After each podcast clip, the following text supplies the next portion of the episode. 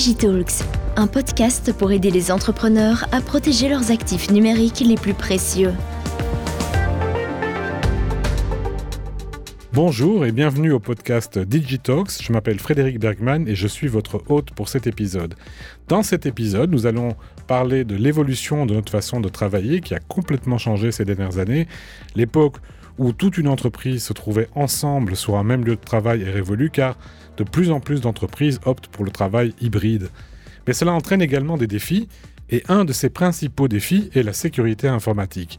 Aujourd'hui, nous nous entretenons avec Jérôme Oquet, Solution Sales Executive chez Proximus, afin d'obtenir des réponses à ces questions. Bonjour Jérôme. Bonjour Frédéric. Pourrais-tu, pour commencer, nous expliquer brièvement en quoi consiste ton travail et nous parler un peu de ton expérience dans le monde de la cybersécurité? En fait, chez Proximus, ma responsabilité est de faire matcher les besoins de sécurité de nos clients vers notre portfolio de solutions. Je suis dans le monde de la sécurité depuis maintenant plus de 20 ans. J'ai commencé au sein du ministère de la Défense, euh, pour lequel j'étais responsable de la sécurité périmétrique du ministère de la Défense, que j'ai quitté en 2007 pour rejoindre le secteur privé. Et depuis lors, je m'occupe principalement euh, des, clients qui ont des besoins particuliers en termes de cybersécurité, tels que l'OTAN, euh, les, institutions qui ont des besoins opérationnels avec des données classifiées et les opérateurs d'infrastructures critiques. Jérôme, euh, donc un nombre de clients quand même en pleine expansion vu, vu la problématique. la façon de travailler a beaucoup changé ces dernières années. Quelle en est la raison selon toi? Voilà maintenant quelques années que les sociétés vivent une énorme transformation digitale. Le plus en plus de solutions se retrouvent aujourd'hui digitalisées. Les transactions avec les clients se font de plus en plus de manière digitale. Et donc le besoin de digitalisation de l'ensemble des composants des sociétés est présent aujourd'hui plus que jamais. Un des grands points aujourd'hui de cette transformation digitale est les nouveaux défis qu'elle apporte en termes de cybersécurité c'est bien de digitaliser euh, énormément de données, des données qui avant étaient souvent maintenues de manière papier. Euh, au jour d'aujourd'hui, l'ensemble des données d'une société sont digitalisées et ces données sont de plus en plus gérées d'un point de vue légal, d'un point de vue législation. Et il est important que les sociétés puissent conserver le contrôle sur les données qu'elles détiennent et sur l'utilisation qui en est faite. Dans ces nouveaux défis, on a aussi évidemment la crise du Covid. La crise du Covid a apporté énormément de changements dans la manière de travailler des utilisateurs, un des changements principaux est le home working. De plus en plus de personnes travaillent de la maison. Et donc, un nombre énorme d'applications qui, auparavant, étaient essentiellement et uniquement accessibles depuis le réseau interne de la société, sont aujourd'hui disponibles en remote pour les collaborateurs de la société même. Des applications qui, auparavant, n'étant accessibles que par le réseau interne, étaient soi-disant sécurisées par différents facteurs. Le premier facteur était l'accès physique au réseau de l'entreprise. Vous deviez rentrer dans le bâtiment, vous identifier avec un badge, rentrer en général euh, dans votre bureau soit avec un système de badge ou un système de clé. Vous vous connectiez sur un ordinateur fixe qui était sur votre poste de travail et vous aviez votre username password de manière à sécuriser quelque part l'accès aux applications et aux données. En addition, vous aviez aussi tout un côté contrôle social. À partir du moment où vous êtes dans un environnement open space comme dans la plupart des sociétés, vous avez le contrôle qui est effectué par vos collègues. Si tout d'un coup, du jour au lendemain, vous voyez une personne inconnue s'asseoir sur un poste de travail et commencer à euh, se loguer dans des applications et à faire des actions au niveau euh, des données de l'entreprise, mais ce contrôle social va s'opérer, les gens vont se poser des questions, qui est cette personne, qu'est-ce qu'elle fait? Donc toute une partie euh, d'accès aux données était restreinte de par ce besoin physique d'être présent dans les bâtiments. Donc en gros, tu nous expliques que la façon de travailler à évoluer, mais quelque part pas vraiment les politiques de, sécurité. Tout à fait. Les politiques de sécurité n'ont pas évolué en même temps. Pourquoi? Parce que la crise du Covid a été quelque part une urgence sanitaire et elle a été aussi une urgence au niveau business de mettre en place les moyens opérationnels pour que les sociétés puissent fournir ce téléworking, ces capacités de téléworking à leurs utilisateurs. Un des premiers besoins a été de mettre en place des solutions VPN pour permettre à l'ensemble des collaborateurs de se connecter à distance vers le réseau de l'entreprise. Mais ces connexions VPN ont été mises souvent en place avec de l'urgence, un manque de moyens, puisqu'elles n'étaient pas budgétisées, elles n'étaient pas prévues. Et la politique d'accès, la politique de sécurisation des accès via VPN est souvent passée au second plan. On a souvent mis en priorité l'expérience utilisateur. Pourquoi? Parce que l'utilisateur depuis la maison devait continuer à pouvoir travailler de la même manière que s'il était présent au bureau et donc accéder à tout un ensemble de données auxquelles auparavant aucun accès depuis le monde extérieur n'était autorisé. Un nombre euh, assez important aussi d'outils collaboratifs ont été mis en place dans le cloud. Pourquoi? Parce que le cloud étant accessible de partout, il était aussi intéressant pour les sociétés de commencer à travailler de plus en plus avec des applications cloud et ne plus se contenter de rester quelque part avec des applications hébergées au sein du réseau de l'entreprise. Donc plein de, nouveaux défis euh, en même temps. Euh, Jérôme, dans un autre épisode de cette série de podcasts, on a traité des mots de passe et de l'importance de l'authentification multifactorielle. J'imagine que dans un système de travail hybride, la gestion des mots de passe euh, peut représenter également des faiblesses. Tout à fait. On connaît maintenant depuis quelques années le syndrome de l'utilisateur fainéant, comme on l'appelle euh, gentiment entre cyber experts, qui est de ne pas changer son mot de passe et d'utiliser le même mot de passe pour plusieurs applications, ou, lorsque l'application demande des changements de mot de passe fréquents, de conserver un pool de mots de passe toujours les mêmes qui vont être utilisés en rotation en fonction des besoins. Ces dernières années, de nombreuses fuites de données dans les réseaux sociaux, essentiellement sur LinkedIn ou sur Facebook, ont permis que des credentials utilisateurs se retrouvent disponibles sur le deep web ou sur le dark web. Et ces fuites de données, lorsque les utilisateurs utilisaient le même mot de passe au niveau professionnel qu'au niveau privé, ont permis à certains hackers de rentrer dans des comptes d'utilisateurs professionnels et de voler des données professionnelles, tout simplement parce que la gestion des mots de passe était mal effectuée ou parce que l'utilisateur ne changeait pas régulièrement ses mots de passe au niveau privé ou personnel. Un exemple frappant est la fraude au PDG. Un PDG reçoit, ou du moins pardon, envoie un email, soi-disant, vers un département financier en demandant de régler immédiatement, rubis sur l'ongle, une facture d'un montant qui peut être conséquent, en générant euh, un code de paiement qui semble correct, en générant des informations de paiement qui semblent tout à fait correctes. Et le département financier, croyant que ce mail provient du PDG, effectue le versement, alors qu'en fait le compte du PDG avait été hacké et que ce mail avait été envoyé en son nom par des personnes malicieuses qui se sont contentées simplement de récupérer l'argent derrière et de disparaître. Un moyen efficace aujourd'hui pour éviter ceci est la mise en place de ce qu'on appelle le multifactor authentication. Jusqu'à aujourd'hui, on a toujours travaillé avec trois principes d'authentification.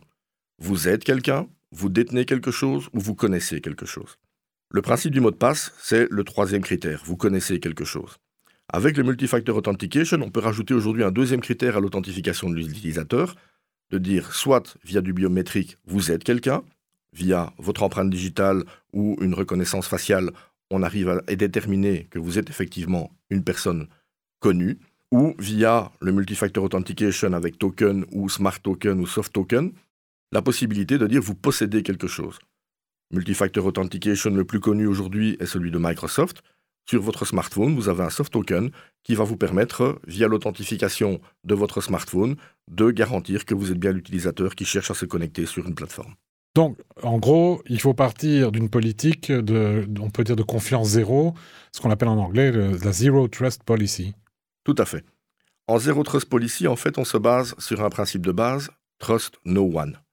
Aucun utilisateur, aucune application, aucun trafic réseau n'est valable quelque part. Vous devez absolument challenger toutes les communications qu'il se passe, tous les accès. Au point de vue de l'authentification de l'utilisateur, forcément, vous allez chercher à mettre en place du multifactor authentication de manière à garantir que la personne est bien identifiée vous allez mettre en place des choses comme de l'accès conditionnel. Un accès conditionnel, c'est ne donner aux utilisateurs que l'accès envers les données auxquelles ils ont véritablement besoin. Vous n'allez certainement pas permettre à une personne qui travaille en logistique d'avoir accès aux données ressources humaines de l'entreprise. Le principe est ici le même en termes d'accès conditionnel au niveau IT. Si vous n'avez pas le besoin d'en connaître sur une donnée, vous ne devez pas y avoir accès, point. Un autre point est le contrôle des endpoints. Il est de plus en plus important aujourd'hui de bloquer l'attaque au plus près possible de son première exécution. Une exécution d'une attaque aujourd'hui, je ne veux pas rentrer dans, tout le détail d'une kill chain, mais vous avez de toute façon un premier point d'entrée. Il est important de pouvoir détecter et bloquer cette attaque au point d'entrée. Donc le contrôle du endpoint, qui est encore aujourd'hui un des points d'entrée les plus fréquents dans la majorité des attaques, est extrêmement important aujourd'hui pour se protéger.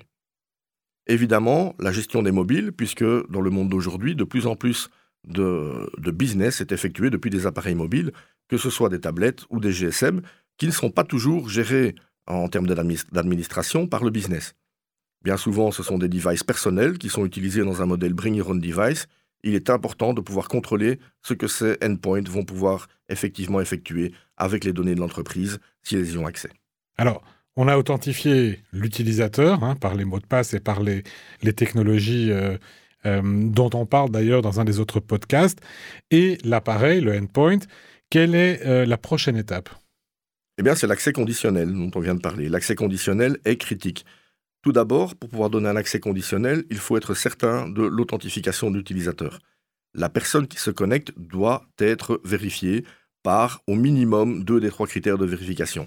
Posséder quelque chose, connaître ou être. Un mot de passe, c'est facilement piratable ou distribué. Le fait d'avoir de l'authentification multifacteur est aujourd'hui, je vais dire, le seul élément qui va vous permettre de garantir l'authentification d'un utilisateur. Évidemment, il y a toujours moyen de bypasser en volant le téléphone de la personne ou en la menaçant, mais on rentre ici dans des méthodes évidemment qui sont bien plus difficiles à mettre en œuvre et que vous n'allez pas rencontrer, euh, certainement pas dans un niveau de business comme on l'a aujourd'hui en Belgique. Et heureusement. Heureusement. Dans le monde de la défense, on est plus évidemment attentif à ce genre de choses, mais on n'est pas là au niveau business. L'accès conditionnel demande aussi éventuellement, évidemment, pardon, pas éventuellement, demande certainement d'avoir une classification des données. Pour pouvoir gérer l'accès aux données, il faut que celles-ci soient classifiées. Donner une importance, une valeur à chaque donnée ou à chaque type de données que vous possédez dans l'entreprise, de manière à pouvoir assurer un contrôle sur l'accès, mais aussi assurer un contrôle sur, je vais dire, la, la dispersion de l'information. Quelles sont les informations qui peuvent être envoyées à qui? Est-ce que certaines informations ont le droit de quitter le réseau de l'entreprise? Est-ce que certaines sont confidentielles et ne peuvent certainement pas sortir? Toutes ces classifications de données est extrêmement, importante aujourd'hui, et il est impératif que vous ayez ce système mis en place parce que quelque part, c'est le seul moyen pour vous d'identifier les joyaux de la couronne. Quelles sont les données qui sont véritablement critiques à mon business et où sont-elles stockées, comment sont-elles sécurisées et qui y a accès?